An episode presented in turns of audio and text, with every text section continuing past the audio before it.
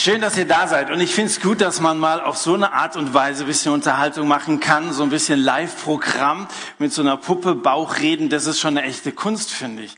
Das, was wir normalerweise gut drauf haben, ist, dass wir so mit technischen Mitteln heute versuchen, Unterhaltung zu machen. Computer. Computer zum Beispiel gehören zu unserem Alltag. Könnt ihr euch vorstellen, ein Leben ohne euren Rechner, ohne nicht nur die Spielereien, sondern auch das, was man später mal beruflich braucht und so weiter? Es ist undenkbar. Es gehört ganz fest zu unserem Leben dazu. Jemand sagte, das Leben ist ein Scheißspiel, aber es hat eine verdammt gute Grafik hat sich irgendwie in unsere Sprache reingeschlichen und natürlich überall brauchen wir den auch zu Kommunikationszwecken und so weiter. Dass diese Elektronenhirne unser Leben heute derart bestimmen würden, das ist überhaupt nicht vorhersehbar gewesen. Die Väter dieser Branche, die hatten das am Anfang völlig falsch eingeschätzt. Zum Beispiel Ken Olson, Präsident von Digital Equipment Corporation, hat 1977 gesagt, es gibt keinen Grund dafür, dass jemand einen Computer zu Hause haben wollte. 1977. Und in der Zeitschrift Popular Mechanics war 1949 zu lesen, Computer der Zukunft werden nicht mal mehr 1,5 Tonnen wiegen. Wow, stimmt. Und Thomas Watson, Chef von IBM, soll 1943 gesagt haben, ich denke, dass es einen Weltmarkt für vielleicht fünf Computer gibt. Also kaum jemand hat noch vor 30 Jahren, gut 30 Jahren, überhaupt geahnt, dass diese Computerindustrie eine derart welthistorische Entwicklung nehmen würde. Hat sich niemand vorstellen können. Und was ist daraus geworden? Und ich glaube, dass das beim Christsein, beim Christentum ganz ähnlich ist. Niemand, als das aufgekommen ist, so ganz unscheinbar in Bethlehem begann, hätte sich auch nur im entferntesten vorstellen können, dass das Christentum den nächsten Winter überlebt. Das hat niemand geahnt, dass da so ein kleines Baby in einem Stall in Bethlehem zur Welt kommt, das als der ideale Start für einen Heilsplan von Gott. Welches irdische Komitee würde so etwas beschließen? Aber Gott sieht etwas, wo andere nichts sehen. Er sieht diese kleinen Senfkörner und er sieht das Ergebnis, das daraus entstehen kann. Den Text von heute Abend, der ist ja schon ein paar Mal erwähnt worden. Ich möchte euch nochmal vorlesen. Vielleicht habt ihr das ja vorweg schon mal gelesen. Lukas Kapitel 13. Und zwar von Vers 18 an. Dann sagte Jesus, mit welchem Bild lässt sich das Reich Gottes darstellen? Womit soll ich es vergleichen? Es ist mit dem Reich Gottes wie mit einem Senfkorn ein Mann nimmt es und sät es in seinen Garten. Es geht auf und wächst und wird zu einem Baum, in dessen Zweigen die Vögel nisten. Jesus fuhr fort, womit kann ich das Reich Gottes noch vergleichen?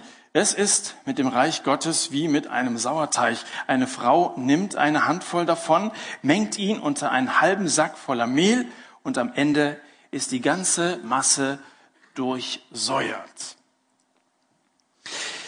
Erstmal müssen wir uns die Stimmung der Leute, die damals um Jesus herumstanden, klar machen, in welche Situation sagt Jesus diese beiden Gleichnisse.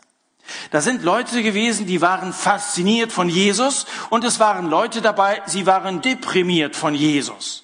Es waren einige dabei, die hatten diesen Nazareer zunächst mal so ein bisschen aus der Distanz beäugt. Also kostet ja nichts, wenn man sich mal in seine Nähe begibt, wenn man mal so ein bisschen zuhört, auch mal so ein paar Meilen mit ihm geht. Man kann ja wieder abspringen, wenn es zu brenzlig wird. Aber da waren andere, die hatten ihre gesamte Existenz an Jesus gehängt, die hatten ihren Beruf aufgegeben, die haben wahrscheinlich ihre Familie zurückgelassen. Zumindest geht das so aus einigen Worten, die Jesus zu seinen Jüngern gesagt hatte, vor. Die haben alles auf diese eine Karte gesetzt. Alles. Das ist ja schon ziemlich riskant. Und ich glaube, es gibt auch hier solche und solche. Einige sind dabei, die wollen das mal aus einer Distanz beobachten, sind mal gekommen, mal sehen, was heute Abend da so geboten wird und so. Alex soll da sein, deswegen sind wahrscheinlich auch so viele hier. Aber einige, einige von euch meinen es wirklich ernst. Und das weiß ich aus vielen Gesprächen, aus dem, wie ihr euch Gott gegenüber zur Verfügung stellt und ihr habt irgendwann beschlossen, mein Leben soll Jesus gehören. Und das soll nicht nur so ein Lippenbekenntnis sein, sondern ich will mich einsetzen für sein Reich. Ich bin mit dabei. Jesus, hier bin ich, gebrauch mich irgendwie. Und genau diese letzteren, damals wie heute, stellen natürlich verständlicherweise die Frage, was kommt eigentlich dabei heraus? Das ist so ähnlich wie der Alex das vorhin gesagt hat. Da machst du so einen riesen Aufwand, du organisierst eine Woche oder hier so einen riesen Gottesdienst oder was weiß ich. Du schreibst irgendwelche Artikel und hoffst, dass irgendjemand die Zeitung liest und aufmerksam wird, weil du zu einer Veranstaltung eingeladen hast und am Ende merkst du, es hat keiner so richtig wahrgenommen. Was kommt eigentlich aus der ganzen Geschichte heraus?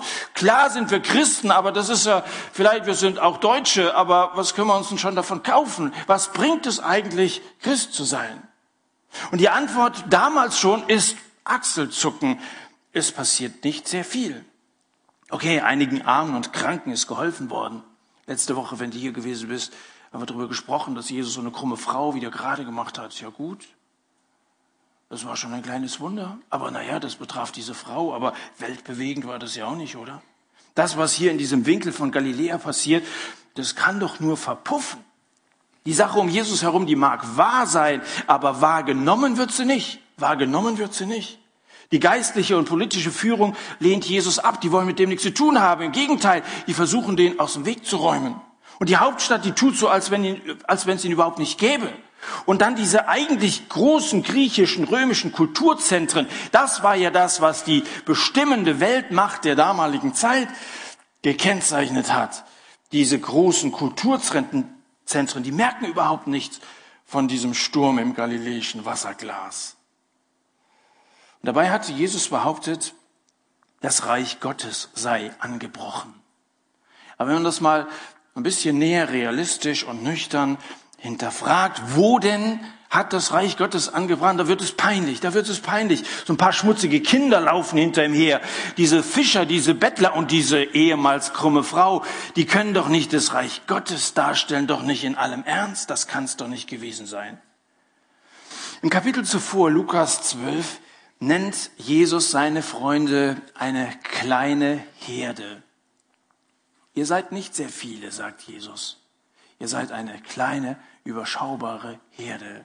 Gut, heute, heute haben wir uns ein bisschen weiterentwickelt, wenn man den Satt auch alleine schon von vor zwei Jahren mit heute vergleicht. Wir sind ein bisschen mehr geworden. Es gibt heute mehr als zwölf Jünger. Aber der Goliath der Welt überragt den kleinen David immer noch um Längen. Was sind wir denn schon im Vergleich etwa zur Unterhaltungsindustrie? Dagegen kommt die Kirchenmaschinerie irgendwie schlecht weg und auch irgendwie schwerfällig voran, oder? Also es geht schon sehr lustig zu in der Welt. Und irgendwie kommen wir uns manchmal so spießig vor als Christen. Comedian macht Witze über Dinge, die dir heilig sind. Ein riesiger Saal von Menschen lacht, lacht sich ein Ast und du bist irgendwie verunsichert, weil so viele prominente und einflussreiche Menschen gar nichts von deinem Jesus wissen wollen. Und dann kommst du dir vor, wie zu einer komischen Minderheit gehörend, die auch keiner anhören will, denen keiner zuhören will. Wer will denn heutzutage schon das Evangelium hören? Da will man Spaß haben, da will man sich amüsieren, da will man irgendwie cool sein oder so, aber das Christsein, das hat irgendwie in so einem Leben keinen Platz. Und manchmal, das sage ich euch ganz ehrlich, manchmal geht es mir auch so. Der Alex gibt es zu, ich gebe es auch zu. Da bist du zwar oft vorne mit dabei und du bist Mitorganisator von irgendeiner Veranstaltung und dann denkst du manchmal, was, was bringt's eigentlich? Vergangene Woche war ich in Uckersdorf. Einige alte Leute hatten gewagt, eine Evangelisation durchzuführen. Wir haben uns an einem Vorbereitungsabend getroffen und an diesem Abend war niemand unter 65 dabei. Das waren so ungefähr, weiß ich nicht, so 30, 30 Leute. Niemand unter 65, alles Senioren. Die hatten weiße Haare und so, weißt du. Und da denkst du, naja, soll das eine Zukunft haben? Also das Leben pulsiert doch irgendwo anders als in dieser Woche hier in Uckersdorf. Und dann kamen so ein paar auch alte Gäste, alte Leute ins Bürgerhaus nach Uckersdorf. Eine atemberaubende Kümmerlichkeit. Ein paar Junge waren auch dabei. Und ein paar Junge haben sich bekehrt während dieser Woche. Und einige von denen, vielleicht alle drei, sind heute Abend hier. Da hat sich doch irgendetwas bewegt. Aber trotzdem, Markus Lanz redet vor Millionen übers Dschungelcamp und Markus Wesch vor nicht mal 100 über irgendwelche Bibeltexte. Das ist doch irgendwie ein Unterschied. Vergleichen wir uns mit der Welt. Das ist so witzig klein im Vergleich zu diesem Riesenapparat, wie man Leute irgendwie beeindruckt. Also das ist der Hintergrund in die äh, äh, oder die Situation, in die Jesus hineinredet, dass die Jünger damals wie auch heute fragen: Ist das alles? Und Jesus weiß, dass wir eine Ermutigung brauchen. Und dann sagt er, ihr habt recht, ihr habt recht, es fängt alles ein bisschen klein an bei mir, ein bisschen unscheinbar, ich gebe es zu. Von außen gesehen steht mein Werk und stehe ich selber im Zeichen des Minimums, im Zeichen des Minimums.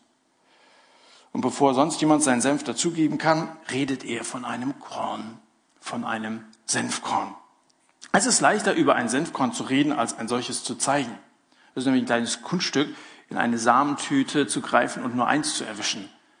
Also auf, auf äh, ähm, ein Gramm gehen ganze hundert von diesen Senfkörnern. Wer schlechte Augen hat, der muss eine Brille aufsetzen, um die überhaupt zu erkennen. Die sind wirklich winzig. Ganz kleine Körnchen.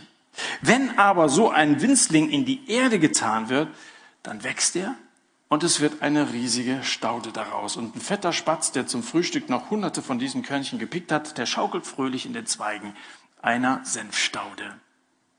Es fing so klein an, so unscheinbar, und plötzlich ist was daraus geworden. Das Senfkorn an sich ist tatsächlich unbeschreiblich unscheinbar. Und beim Reich Gottes ist es genauso. Es ist unbeschreiblich unscheinbar. Aber es ist Quatsch, die Dinge nach ihrer sichtbaren und messbaren Größe zu beurteilen.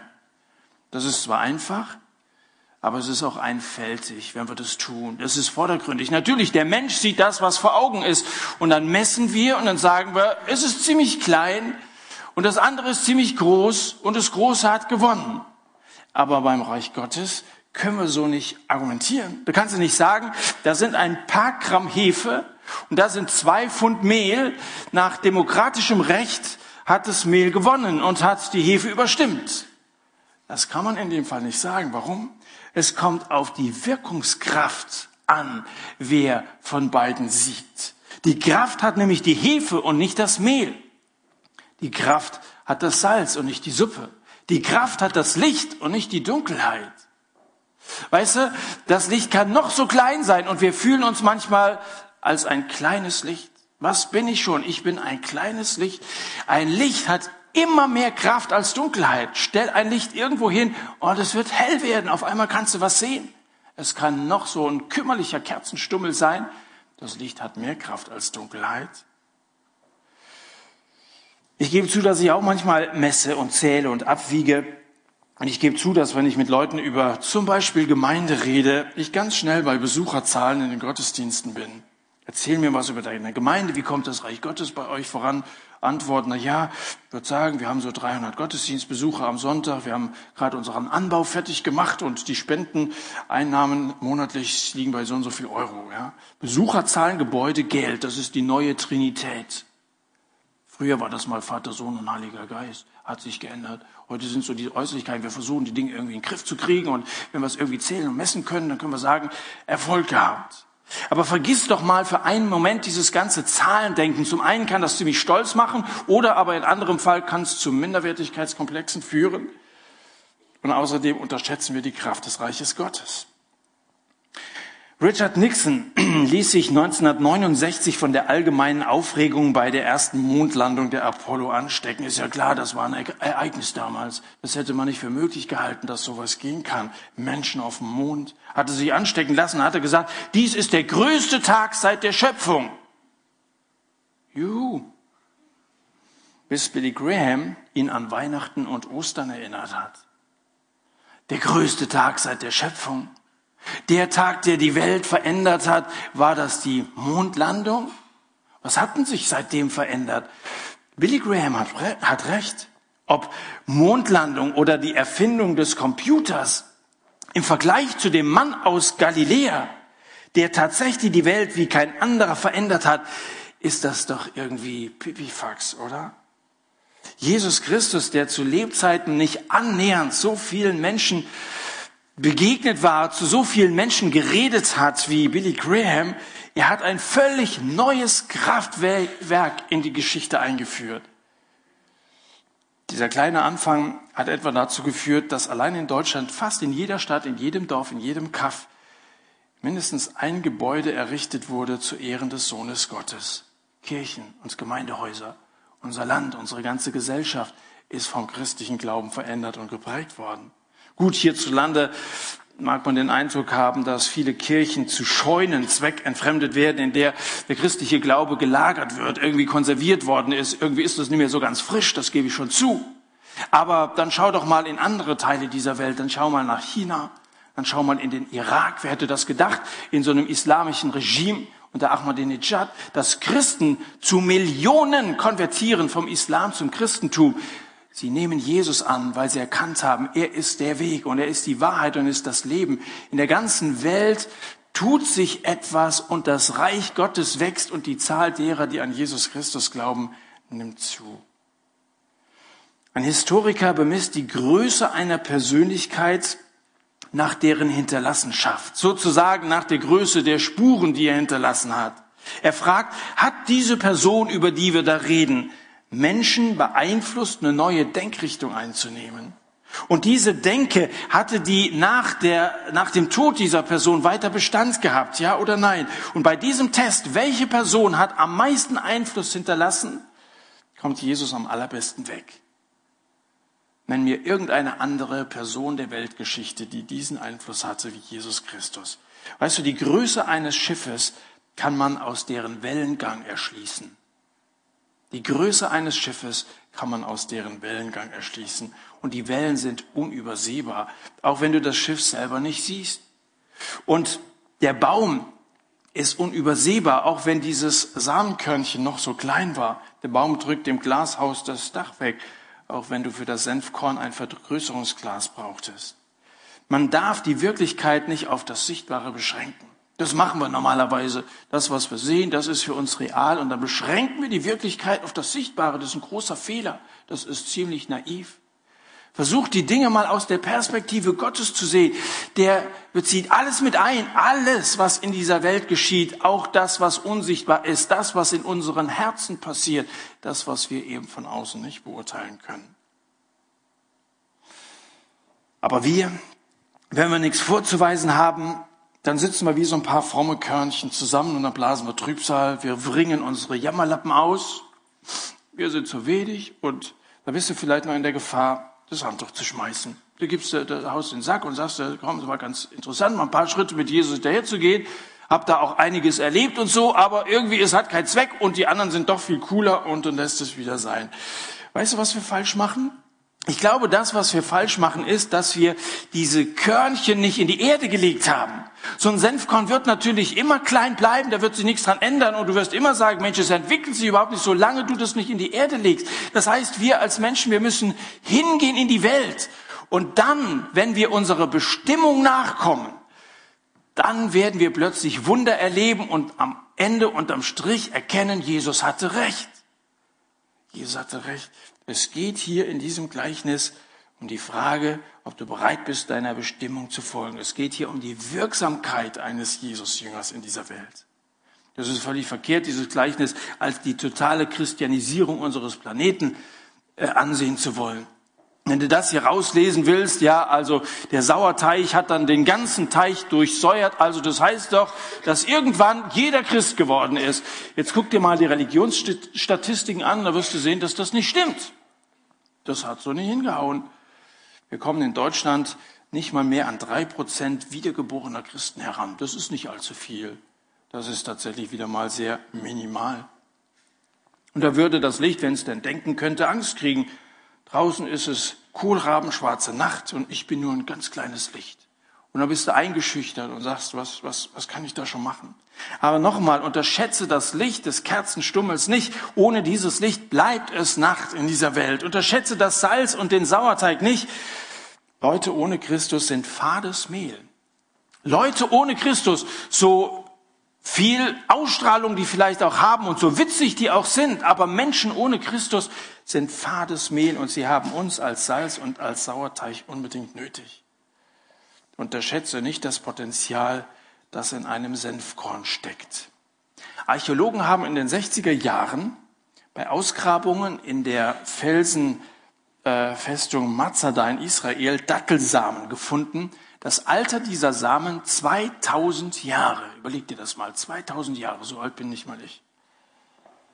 Und 2005 gelang es Wissenschaftlern, einen dieser Samen tatsächlich zum Keimen zu bringen. 2000 Jahre alt und haben sie ein bisschen feucht gehalten, so weiter, ein bisschen mit Erde und so, optimale Bedingungen. Auf einmal kommt Leben daraus und dann haben sie eine Dattelpalme großgezogen, die dann bis zu einem Meter gewachsen ist. So haben der Stern und der Spiegel berichtet. Und kürzlich hat die christliche Zeitschrift Idea Spektrum berichtet, dass diese Palme immer noch prächtig gedeiht. Es ist unglaublich, welche Sprengkraft Gott in einen Samen gelegt hat. Es geht hier in diesem Gleichnis um dich. Es geht um die Ausreifung deiner Bestimmung. Es geht um deine Wirksamkeit. Der Same muss in die Erde. Und dann wird ein Baum daraus, der allen möglichen komischen Vögeln ein Zuhause bietet. Diese ganzen witzigen Leute um uns herum, die sollen an uns etwas erkennen von der Wirklichkeit Gottes. Die sollen eine Geborgenheit finden, weil das Reich Gottes in dieser Welt zustande gekommen ist. Die sollen sich einnisten, einbringen lassen, ein, mit hineinnehmen lassen in das, was Gott tut. Manchmal fällt ja nur so ein einziges Körnchen göttlichen Wortes in das Herz eines Menschen hinein. Es ist nicht allzu viel, wenn du, wenn du an gewisse Bibelworte denkst, willst einem was weiter sagen, dann fragst du, kommt das überhaupt an? Oder so eine Predigt, hat die wirklich nachhaltige Wirkung, ja oder nein? Oder das, was der Alex macht oder so. Aber manchmal ist es nur so ein winziges Körnchen. Folge mir nach. Drei Worte sagt Jesus und der Zöllner Zachäus, der das hört, es ist um ihn geschehen. Er lässt alles stehen und liegen und er wird zum Botschafter für die ganze Welt. Drei Worte. Das war ein winziges Körnchen. Siehe das Lamm Gottes. Als der Fischer Johannes das hörte, hat er völlig umgedacht. Sein ganzes Weltbild ist auf den Kopf gestellt worden. Und er wurde ein Zeuge, von dem unser Glaube bis heute zehrt. Das, was du und ich unter der Erde im Verborgenen von unserem unsichtbaren Gott empfangen. Und das ist wichtig, dass unter der Erde die Kraft gezogen wird. Bei jeder Pflanze ist es so, dass wir unter der Erde im Verborgenen, in der Stille zunächst einmal Nahrung aufnehmen. Das bringt oben Früchte hervor. Früchte, an denen die Welt sich freuen kann, an denen auch Gott sich freuen kann. Der Hebräerbrief spricht von der Frucht der Lippen, die seinen Namen bekennen. Da kommt etwas von dieser Begeisterung zustande, weil du erkannt hast, das Wort Gottes meint mich und es verändert mich und es ist wirklich relevant und dann fängst du an, ganz natürlich davon zu reden. Vielleicht müssen wir uns manchmal überwinden, aber manchmal kommt es einfach so aus dem Herzen heraus und dann lass es raus. Es sind Früchte, die Frucht der Lippen, die seinen Namen bekennen. Es stimmt schon, ein Christ ohne Stille ist wie ein Baum ohne Wurzeln. Erinnert ihr euch an letzte Woche? Wir haben mal so kurz über den Sabbat gesprochen. Gab es Leute, die sich mal so drei Stunden Zeit genommen haben und mal drei Stunden Sabbat in dieser Woche gemacht haben? Wer hat das gemacht? Das waren doch einige von euch hier, oder? Haben wir über diese Zeit der Stille gesprochen? Einfach mal ganz bewusst Computer und Fernsehen auszulassen, mal so einen Gebetsspaziergang zu machen, einfach mal ruhig werden vor Gott. Wer hat es gemacht in der vergangenen Woche? Wow, hier sitzen 300 Leute, ich sehe nicht mal eine Meldung. Kann es sein?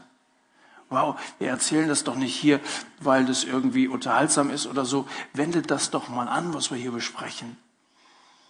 Wenn du nicht da gewesen bist, dann hör dir die Predigt von letzter Woche nochmal an. Da waren manche Aspekte drin, die mir sehr, sehr wichtig sind. Und dann setz es mal um, dann such diese Zeit. Das ist ja vielleicht kein Wunder, dass wir keine Früchte tragen, wenn wir nicht unter der Erde diese Kraftquelle, die Gott uns anbieten will, anzapfen.